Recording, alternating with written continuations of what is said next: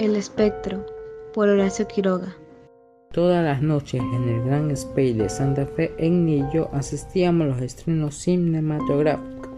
Ni borrescas ni noches de hielo nos han impedido introducirnos a las 10 en punto en la tibia penumbra del teatro.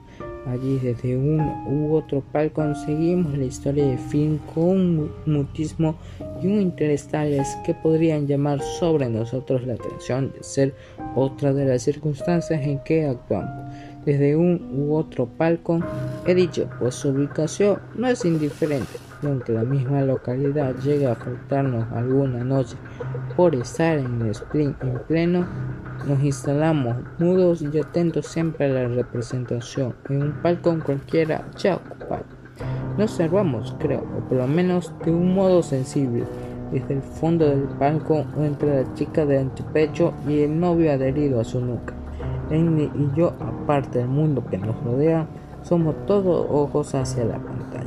Y si en verdad alguno con escalofríos de inquietud cuyo origen no alcanza a comprender vuelve a veces la cabeza para ver lo que no puede o siente un soplo helado que no se explica en la calidad atmósfera, nuestra presencia de intruso no es nunca notada, pues preciso es advertida ahora que Emmy y yo estamos muertos.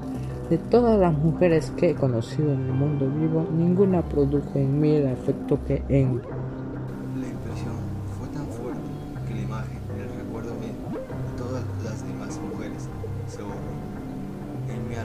se hizo de noche, donde se alzó un solo astro en perecedero, la sola posibilidad de que sus ojos llegaran a mirarme sin indiferencia, detenidamente, bruscamente el corazón, y ante la idea de que alguna vez podía ser mía, la mandíbula me temblaba.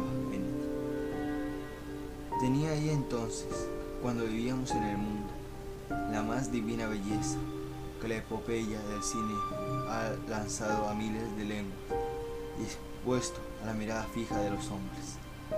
Sus ojos, sobre todo, fueron únicos y jamás terciopelo de mirada. Tuvo un marco de pestañas como los ojos de él. Un terciopelo húmedo y reposado como la felicidad que sollozaba en ellos. La desdicha me puso ante ello cuando ya estaba casada. No es hora del caso ocultar nombres. Todos recuerdan Duncan Wanby, el extraordinario actor, comenzando su carrera al mismo tiempo que William Hart.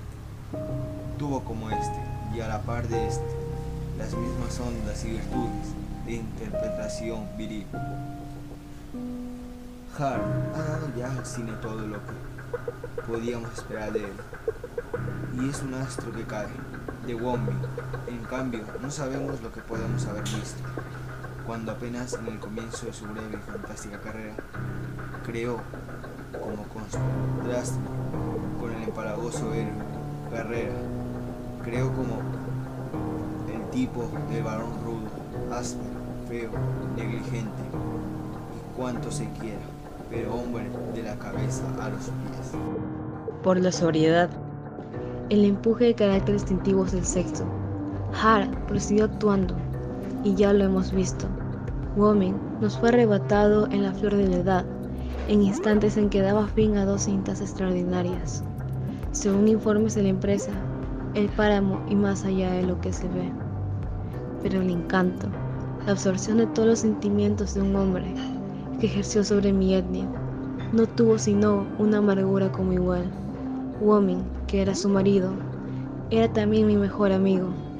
Habíamos pasado dos años sin vernos con Duncan. Él, ocupado en sus trabajos de cine, y yo en los míos de literatura. Cuando volví a hallarlo en Hollywood, ya estaba casado. Aquí tienes a mi mujer. Me dijo echándomela en los brazos. Y a ella. Apriétalo bien, porque no tendrás un amigo como Gran. Y bésalo si quieres. No me besó, por el contacto con su melena en mi cuello, sentí el escalofrío de todos mis nervios que jamás podría yo ser un hermano para aquella mujer. Vivimos dos meses juntos en el Canadá y no es difícil comprender mi estado de alma respecto de Edney. Pero ni en una palabra, ni en un movimiento, ni un gesto que vendía ante Woman, Solo ella leía en mi mirada. Por tranquila que fuera, cuán profundamente la deseaba. El amor, deseo, una y otra cosa eran en mí gemelas, agudas y mezcladas, porque sí la deseaba con todas las fuerzas de mi alma incorpórea, la adoraba con todo el torrente de mi sangre substancial. Duncan no lo veía. ¿Cómo podía verlo? A la entrada del invierno regresamos a Hollywood y Wyoming cayó entonces con el ataque de gripe que debía costarle la vida. Dejaba a su viuda con fortuna y sin hijos, pero no estaba tranquilo por la soledad en que quedaba su mujer. No es la situación económica, Me decía, sino el desamparo moral y en este infierno del cine. en el momento de morir, bajándonos a su mujer y a mí hasta la almohada, y con voz ya difícil, Confíate a Gran, Enid. Mientras lo tengas a él, no temas nada. Y tú, viejo amigo, vela por ella. Sé su hermano. No prometas ahora. Puedo ya pasar al otro lado. Nada de nuevo en el dolor de Nid y el mío.